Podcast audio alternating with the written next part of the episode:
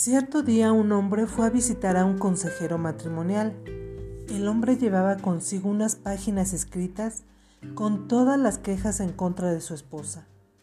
Después de horas de escucharlo ininterrumpidamente, el consejero no pudo evitar preguntarle, si es tan mala su esposa, ¿por qué se casó con ella? Porque ella no era así al principio, respondió el hombre.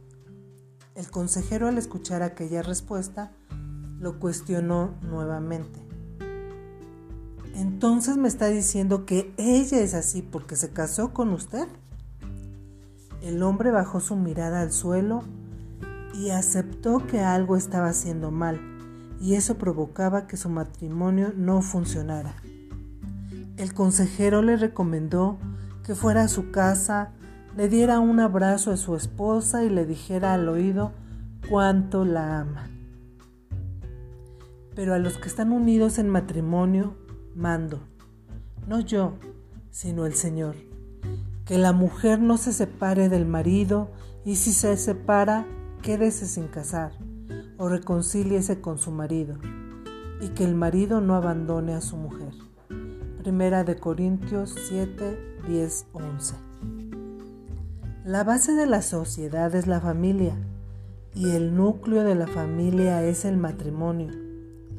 Pero en la actualidad observamos cómo los matrimonios son destruidos por los desacuerdos, la intolerancia, el desamor o consumidos lentamente por la infidelidad.